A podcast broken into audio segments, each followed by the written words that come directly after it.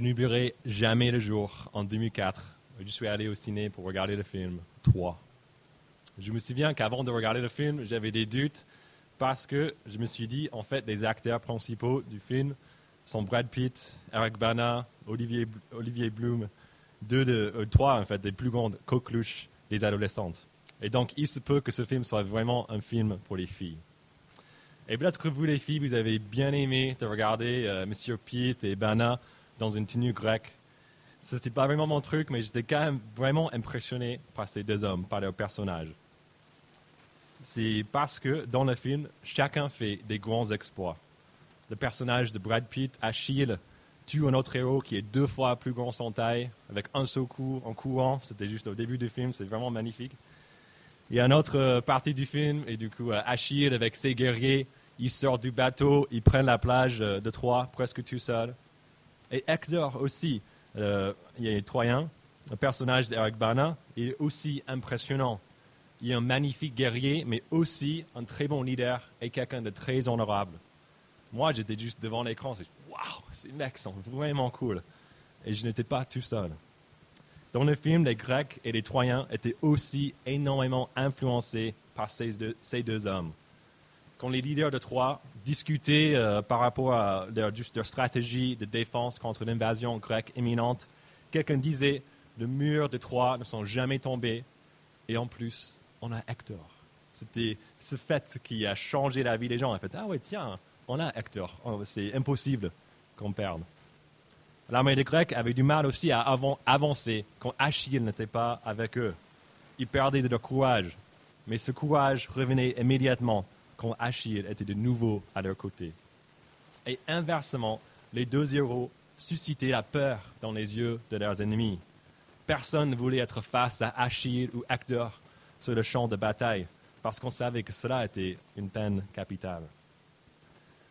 Pourquoi je parle de toi? C'est parce que ce matin, nous allons faire connaissance de notre grand guerrier, quelqu'un de terrifiant qui suscite la peur chez ses ennemis mais quelqu'un qui donne aussi du courage chez les siens. Et c'est lui qu'on va étudier dans le psaume 76, et en fait plus impressionnant qu'Achille ou Hector. On verra que ces deux héros de l'Antiquité n'arrivent pas à sa cheville, ou on peut dire même à son talon, dans le cas d'Achille. Et moi, merci euh, d'avoir permis ce petit blague. Moi, j'étais vraiment fier de cette semaine. Je regardais, ah ouais, arrive à sa cheville, ce talon. Bref. Pourquoi est-ce que l'héros euh, de notre passage est si puissant? C'est parce que ce héros n'est pas un homme, mais Dieu lui-même. Et le psaume 76 va nous apprendre qu'il n'y a qu'une bonne réponse à ce Dieu, euh, face à ce Dieu. C'est de rester humble devant notre Dieu redoutable. On va découvrir cela en trois parties que vous pouvez trouver sur la page 2 dans vos bulletins. C'est d'abord le verset 2 à 4 qui montre que Dieu est notre Dieu, puis le verset 5 à 11 qui montre qu'il est un Dieu redoutable. Et enfin, notre réponse d'humilité devant ce Dieu dans les deux derniers versets du chapitre. Donc, si vous n'avez pas gardé vos, Bibles ouvertes, je vous invite à les ouvrir de nouveau et regardez avec moi les versets 2 à 4 qui décrivent que Dieu est notre Dieu. Regardez les versets 2 et 3. Dieu s'est fait connaître en Juda. Son nom est grand en Israël. Sa tente est à Salem et sa demeure à Sion. La première chose qu'on apprend de Dieu, c'est qu'il est un Dieu personnel et qui s'intéresse aux êtres humains. Il s'est fait connaître, comme le dit euh, le début de verset 2. C'est lui qui prend l'initiative pour se révéler à un peuple, le peuple de Juda et d'Israël. Mais il ne s'arrête pas à une simple connaissance. Non, il vient plus près pour habiter aussi avec son peuple. Regardez le verset 3. Sa tente, on peut dire tabernacle, est à Salem, autrement appelé Jérusalem et sa demeure est plus précisément à Sion, la montagne à Jérusalem où le temple se trouvait et où habitait la présence de Dieu lui-même. Et les versets 4 montrent que c'est encore l'initiative de Dieu qui a permis qu'il réside, qu'il réside pardon, à cet endroit. Regardez le verset 4, c'est là qu'il a brisé les flèches, le bouclier, l'épée et les armes de guerre. Ce verset fait allusion aux nombreuses fois où Dieu a, d'une manière surnaturelle, à protéger son peuple de leurs ennemis, et même plus spécifiquement la ville de Jérusalem où il a choisi de faire résidence. Et on voit dans ce verset que sa protection est totale. Regardez, Dieu brise les flèches, les boucliers, l'épée et les armes de guerre. Dieu n'est pas ici simplement en train de lutter contre les hommes. Non, il fait bien plus. Il détruit même les instruments de guerre. Il brise tout ce qui peut faire du mal à son peuple. Et il le fait entièrement. Et le résultat, c'est pour que Dieu puisse habiter avec son peuple dans la paix. Le Dieu de l'univers a choisi d'être le Dieu d'un peuple. Un peuple à qui il s'est fait connaître et avec qui il habitait après des interventions spectaculaires. Et cette histoire, c'est ce qu'on voit tout au long de nos Bibles. En commençant avec Adam et Abraham jusqu'à Malachi, qu'on vient d'étudier il y a quelques semaines ici, à la fin de, de l'Ancien Testament, on voit l'histoire d'un Dieu qui prend un peuple et essaie d'habiter avec eux. D'abord dans un tabernacle et puis dans un temple. Cependant, ce peuple, ils sont quoi? Ils, sont, ils désobéissent souvent à Dieu. Et cette désobéissance pose des problèmes encore et toujours, son peuple rejette Dieu. Ensuite, le peuple, le souffre sans lui. Et après un certain temps, ils font appel à Dieu, sauve-nous. Et Dieu, il vient, il les sauve de nouveau. Mais à la fin, ils commencent à désobéir de nouveau. À la fin d'Amarashi, on a vu que le temple est reconstruit après ce moment d'exil. Ils ont reconstruit le temple. Mais le peuple commence encore, toujours, à désobéir. Dieu n'est pas totalement avec eux. On attend quelque chose de plus. Ce qu'on attend, c'est ce que Valentin a déjà, dans ses prières, il a fait allusion à ça, mais on attendait Jésus de Nazareth qui vient euh, au début du Nouveau Testament. Il est l'ultime moyen spectaculaire choisi par Dieu pour habiter avec son peuple une fois pour toutes. Comment ça s'est fait? C'est parce que Jésus est l'endroit par excellence où Dieu et l'homme peuvent habiter ensemble, parce qu'il est à la fois Dieu et homme. C'est en lui que ce grand, ce grand projet de Dieu pour avoir un peuple qui lui appartienne s'accomplit. En Jésus, le peuple de Dieu peut former une habitation de Dieu en esprit, comme Éphésiens chapitre 2 nous le dit. Et c'est en Jésus que ce grand Dieu peut aussi devenir notre Dieu, notre héros, comme Achille ou Hector, mais vraiment plus puissant. Et comme on va voir dans la suite du passage qui décrit le caractère redoutable de notre Dieu, on va voir que c'est vraiment un privilège de pouvoir dire que ce Dieu est notre Dieu. Passons maintenant à la suite du passage des versets 5 à 11 que je vais couper en deux. D'abord avec des versets 5 à 8 qui, qui décrivent Dieu, le guerrier tout-puissant, et puis les versets 9 à 11 qui décrivent Dieu, le juge salvateur. Le rappel de, de, la relation personnelle avec Dieu, des moments où Dieu a sauvé son peuple au passé dans les versets 2 à 4, plus Asaph a chanté dans le verset 5. Regardez ce chant. Tu es plus majestueux, plus puissant que les montagnes riches en proie. On voit que le psalmiste, il a du mal en fait à trouver des images auxquelles il peut comparer Dieu. Dieu est, regardez le verset 5, si majestueux, si puissant, que ce n'est pas la peine de le comparer à un simple homme. Donc Asaph, il utilise des montagnes et les choses les plus grandes, les plus majestueuses de la terre pour faire sa comparaison. Mais encore, cette image ne lui rend pas justice. Dieu est encore plus puissant, infiniment plus puissant et plus grand, même que les montagnes. Dans les versets 6 et 7, Asaph ajoute à sa description de Dieu les éléments liés à sa puissance en tant que guerrier. Regardez les versets 6 et 7 avec moi. Ils ont été dépouillés, ces héros pleins de courage. Ils se sont endormis de leur dernier sommeil. Ils n'ont pas su se défendre, tous ces vaillants hommes. À ta menace, Dieu de Jacob, cavaliers et chevaux se sont figés. Ici, pour la première fois, on voit ce qui se passe quand les gens sont face à Dieu sur un champ de bataille. Et ce n'est pas bien, en fait, pour eux. Mais regardez, Dieu est, face aux hommes un peu impressionnants. Le verset 6, ces hommes-là sont des héros pleins de courage, les vaillants hommes, les cavaliers, les chevaux aussi. Mais peu importe l'opposition, le résultat est le même. Regardez le verset 6. Ils sont dépouillés, ils se sont endormis. Verset 7, à la fin de verset 6, ils ne savent pas se défendre. Et c'est encore et c'est incroyable, pardon, que Dieu n'a pas même besoin d'agir vraiment pour, pour gagner contre ces personnes. Seulement la menace, les paroles de Dieu sont assez puissantes pour arrêter qui que ce soit. Qui que, ce soit, pardon. Regardez de nouveau le verset 7. À ta menace, Dieu de Jacob, cavaliers et chevaux se sont figés. Face au grand guerrier tout-puissant, face à notre Dieu, les opposants ne peuvent rien faire. Et même si les temps ont changé et si la guerre se mène autrement aujourd'hui, Dieu reste le même. Il a encore cette même puissance face aux hommes de notre jour. Cette semaine, euh, le président américain, donc mon président, Trump, il a tweeté lors du lancement d'un nouveau porte-avions qui apparemment est le plus grand de, la monde, euh, dans le monde. On ne sait pas trop si c'est vrai, mais il a, tweeté lors de ce lancement, il a dit On a construit un message de 100, de 100 000 tonnes au monde. Et le message, c'est quoi? La force américaine n'a pas son pareil. Mais Trump se trompe, n'est-ce pas? Dieu peut dire un petit mot et ce bateau coulera dans un instant. Seulement sa force est inégalée. inégalée. Sur l'autre côté du monde, et d'ailleurs du paysage politique, Kim Jong-un, le leader de la Corée du Nord, menace beaucoup de monde en ce, moment, beaucoup de pays, avec son arsenal d'armes nucléaires. nucléaires. Il semble que chaque semaine, il en soit un nouveau missile, soit une nouvelle menace. Même hier, j'ai regardé dans l'actualité, de nouveau, il a lancé un missile.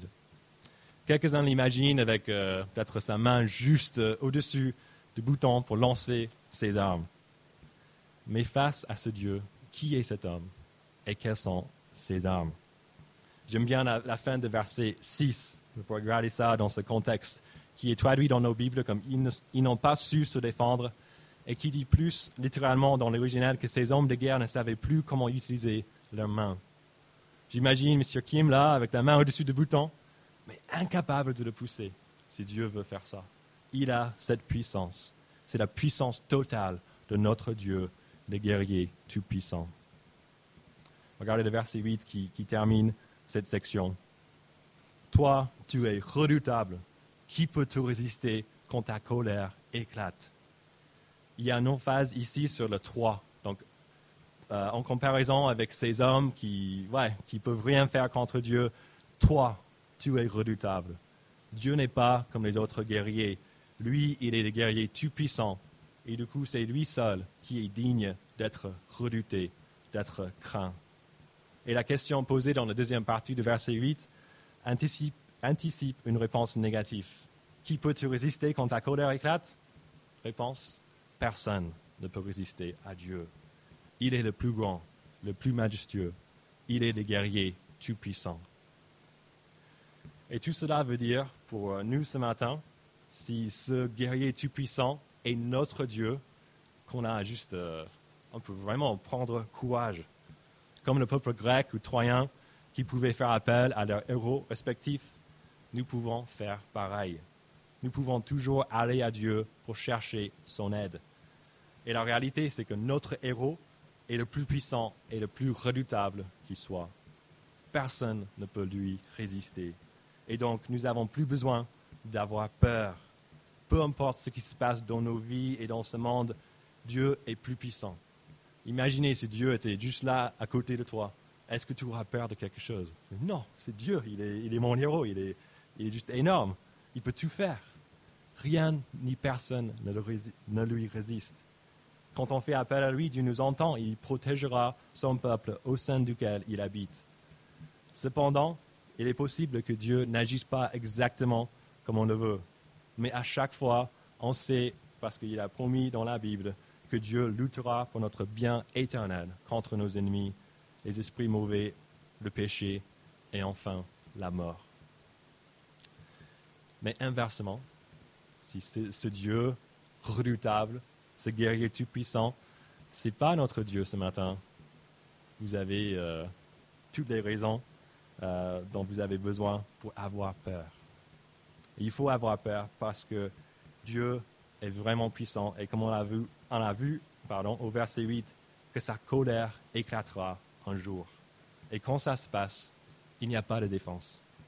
Écoutons cette description du jour de la colère de Dieu à la fin des temps tirée d'Apocalypse. Donc c'est le dernier livre de, la Bible, au chapitre 6. Euh, moi, je vais juste lire pour nous. Les rois de la terre, les grands, les chefs militaires, les riches, les puissants, tous les esclaves et les hommes libres se cachèrent dans les cavernes et dans les rochers des montagnes. Et ils disaient aux montagnes et aux rochers, Tombez sur nous et cachez-nous loin de celui qui est assis sur le trône et loin de la colère de l'agneau. En effet, le grand jour de sa colère est venu. Et qui peut résister? Devant Dieu, il n'y a que deux choix. Soit on fait partie de son peuple et il nous protège, soit on est l'un de ses adversaires et on attend sa colère sans défense.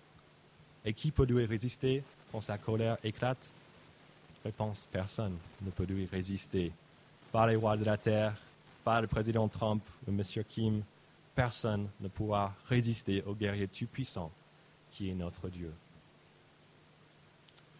Donc on vient de voir dans les versets 5 à 8 que Dieu est redoutable parce qu'il est un guerrier tout-puissant. Et maintenant, on va regarder les versets 9 à 11 et on va voir qu'il est aussi un juge salvateur.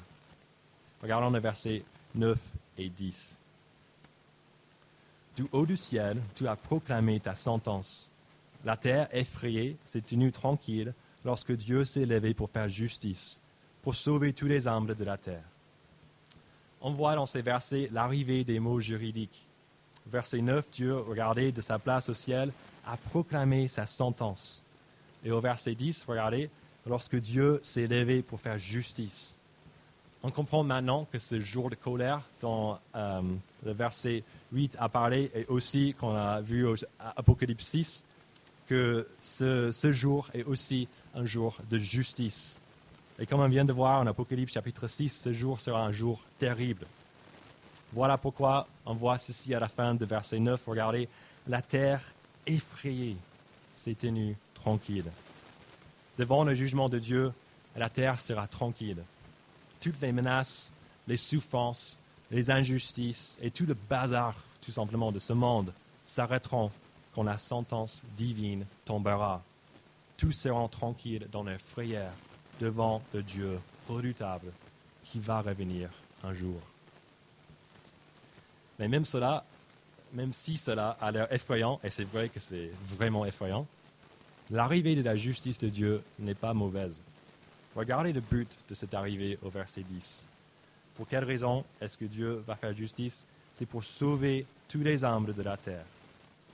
Tout comme Dieu est un guerrier qui lutte pour les bien-être de son peuple, son rôle en tant que juge est aussi pour leur bien. Ici, les, membres de son peuple sont tous les âmes de la terre, dans le verset 10. Le peuple de Dieu est donc reconnu par l'humilité. Il voit Dieu pour qui il est, le Dieu redoutable. Et donc, ils reconnaissent leurs besoins, leur incapacité face à lui, et ils s'humilient devant lui. Après, ils sont avec Dieu, sur son côté, et donc ils attendent avec impatience ce jour, euh, cette arrivée de la justice et la colère de Dieu avec impatience. Parce que c'est à ce moment-là que les injustes seront punis, mais aussi à ce moment-là où eux, les humbles, seront sauvés. Mais ce n'est pas tout le monde qui attend ce jour avec impatience. Il y aura de la résistance à ce jugement. Les grands de ce monde manifesteront leur fureur contre le Dieu de la justice qui viendra prendre leur place. C'est eux qui ont déjà volé la place principale de Dieu, mais Dieu revient un jour pour le reprendre. Et regardez le verset 11, le début. La fureur de l'homme te célèbre. Ce verset est venu dire que Dieu utilisera toutes choses pour servir son projet.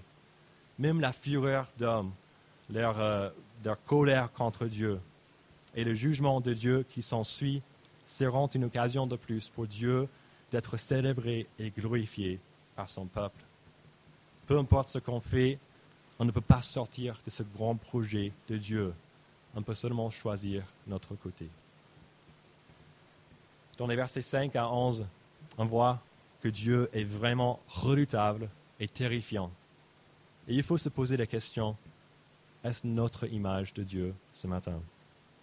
Que pensons-nous de Dieu? Quelles sont les premières images qui viennent à nos esprits? L'amour, la grâce, le pardon, autre chose?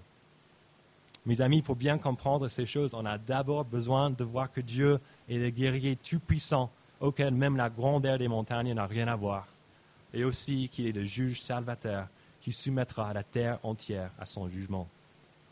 Si on ne capte pas ces attributs de Dieu, on n'appréciera pas les autres.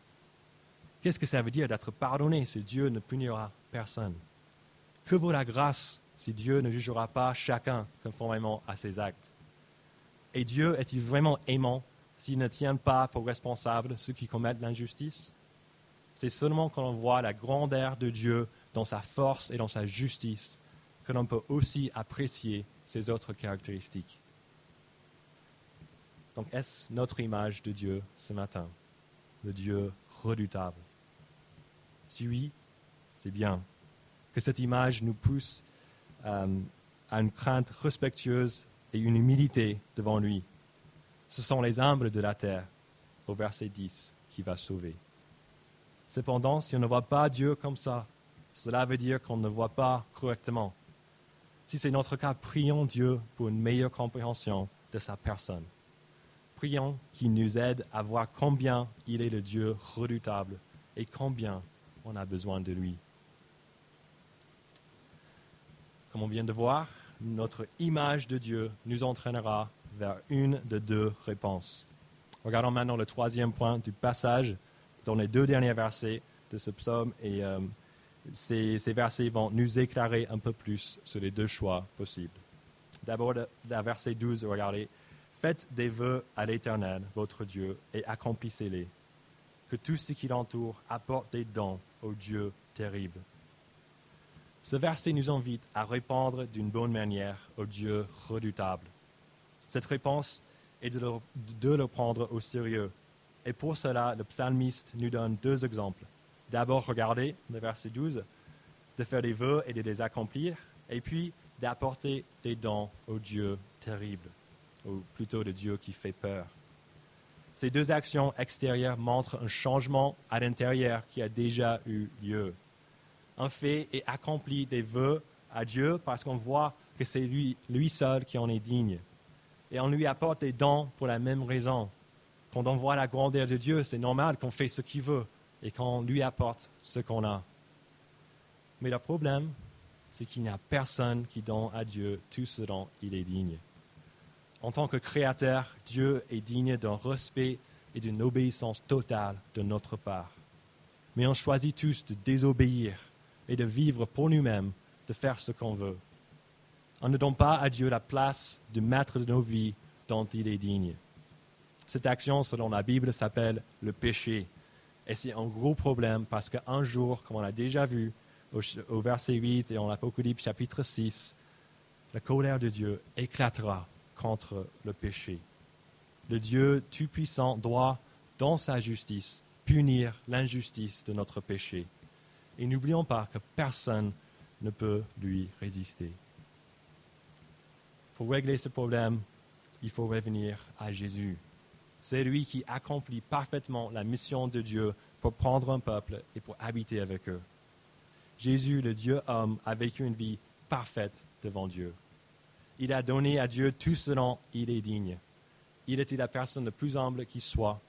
Il est même, comme Valentin a prié tout à l'heure, il s'est baissé pour devenir homme, pour, pour vivre avec nous. Mais ce même Jésus parfait est mort sur la croix, abandonné par Dieu.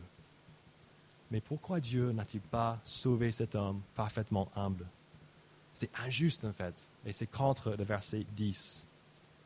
Mais Dieu ne l'a pas fait parce que c'était par le sacrifice de son propre Fils qu'il a prévu le salut de tout son peuple. À la croix, Jésus a pris sur lui nos fautes et il a subi la juste colère de Dieu que nous méritons. Et avec sa résurrection d'entre les morts, il nous garantit la possibilité de vivre avec lui à jamais en tant qu'enfant de Dieu. Il nous donne sa justice et son humilité et la possibilité de faire partie du peuple de Dieu. Cette offre est ouverte à tous ceux qui s'humilient devant Dieu. qui changent leur attitude par rapport au péché et qui croient en Jésus-Christ pour le salut de leurs âmes. Jésus est la bonne nouvelle, la puissance de Dieu pour le salut. Et je sais que plusieurs d'entre nous, on a déjà décidé de croire en lui. On est en train maintenant de vivre la suite d'une relation restaurée avec notre Dieu. Et si c'est notre cas, ce passage veut nous enseigner vraiment une chose, c'est de rester humble. On ne mérite pas notre salut, on ne mérite, pardon, on ne mérite pas notre salut plus aujourd'hui que le premier jour où on a été sauvé. Et donc notre réponse à Dieu ne doit pas changer non plus. Gardons une crainte respectueuse devant notre Dieu et grâce à Christ, offrons-lui des sacrifices qui lui soient agréables. Ces sacrifices qui commencent, comme le psaume 51 nous le dit, les sacrifices agréables à Dieu, c'est un esprit brisé. Ô Dieu, tu ne dédaignes pas un cœur brisé et humilié. Et après, ces sacrifices sont tous nos, actes d'obéissance qu'on fait pour la gloire de Dieu. Et si notre vie, ce matin, ce n'est pas vraiment défini par l'obéissance, je pense qu'on a besoin de revoir Dieu pour qui il est, de reprendre ce Dieu redoutable au sérieux. Comme on a, j'ai fait allusion au fait, si Dieu était juste à côté de nous, est-ce qu'on aura peur de quelque chose? Et si Dieu est juste à côté de nous, est-ce, qu'on choisirait de lui désobéir? Je pense pas. On a besoin de revoir Dieu pour qui il est, notre héros. Mais ce n'est pas le seul chemin possible. Tout au long de ce psaume, on a vu, on a qu'il en existe un autre. Il y a un peuple de Dieu et il y a ses adversaires. Il y a ceux qui sont humiliés devant Dieu et ceux qui restent orgueilleux. Ce deuxième groupe de personnes vit sans Dieu et ils ne voient pas le besoin de lui. Ces personnes ne voient pas qu'elles ont aussi un gros problème, à cause de leur péché. Et ce faisant, elles prennent un risque énorme parce que leurs jours sont comptés et Dieu aura toujours le dernier mot. Et comme le verset 13 nous rappelle, regardez, il abat l'orgueil des princes. Il est redoutable pour les rois de la terre. Dieu ne fera pas de favoritisme.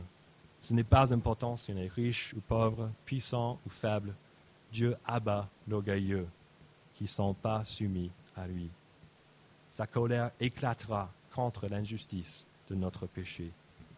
Ayons donc peur parce que nous ne sommes, pas face à un héros d'antiquité, nous sommes face au Dieu redoutable. Répondons face à ce Dieu de la manière que ce psaume nous conseille, avec de l'humilité. Par la grâce qui nous est offerte en Jésus, venons à Dieu humblement pour le salut de nos âmes. Et gardons tous les jours cette bonne perspective de Dieu et la réponse adéquate de rester humble devant notre Dieu redoutable. Je vais prier pour conclure.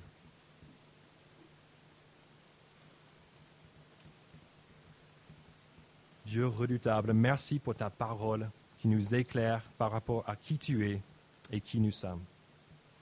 Tu es le Dieu grand et redoutable, celui qui fait peur. Nous sommes tout simplement des créatures, mais aussi rebelles, et nous méritons ta juste colère. Mais dans ta grâce infinie, tu nous as aimés, et par le sacrifice de Jésus-Christ, tu nous offres le salut et une relation renouvelée avec toi. Tu nous permets de t'appeler notre Dieu et même notre Père. Tu nous habites par ton esprit et tu nous sauveras toujours quand ta colère éclatera. Merci Père pour ta grâce. S'il y a des gens ici présents ne sont pas encore à toi, aide-les à te voir pour le Dieu redoutable que tu es. Donne-leur de répondre avec l'humilité et de croire en Jésus avant qu'il ne soit trop tard. Et pour nous, ton peuple, Seigneur, aide-nous à te voir aussi, à rester humble devant toi et à t'offrir nos vies comme sacrifice. Qu'elle soit un louange agréable à toi, Seigneur, notre Dieu redoutable. Amen.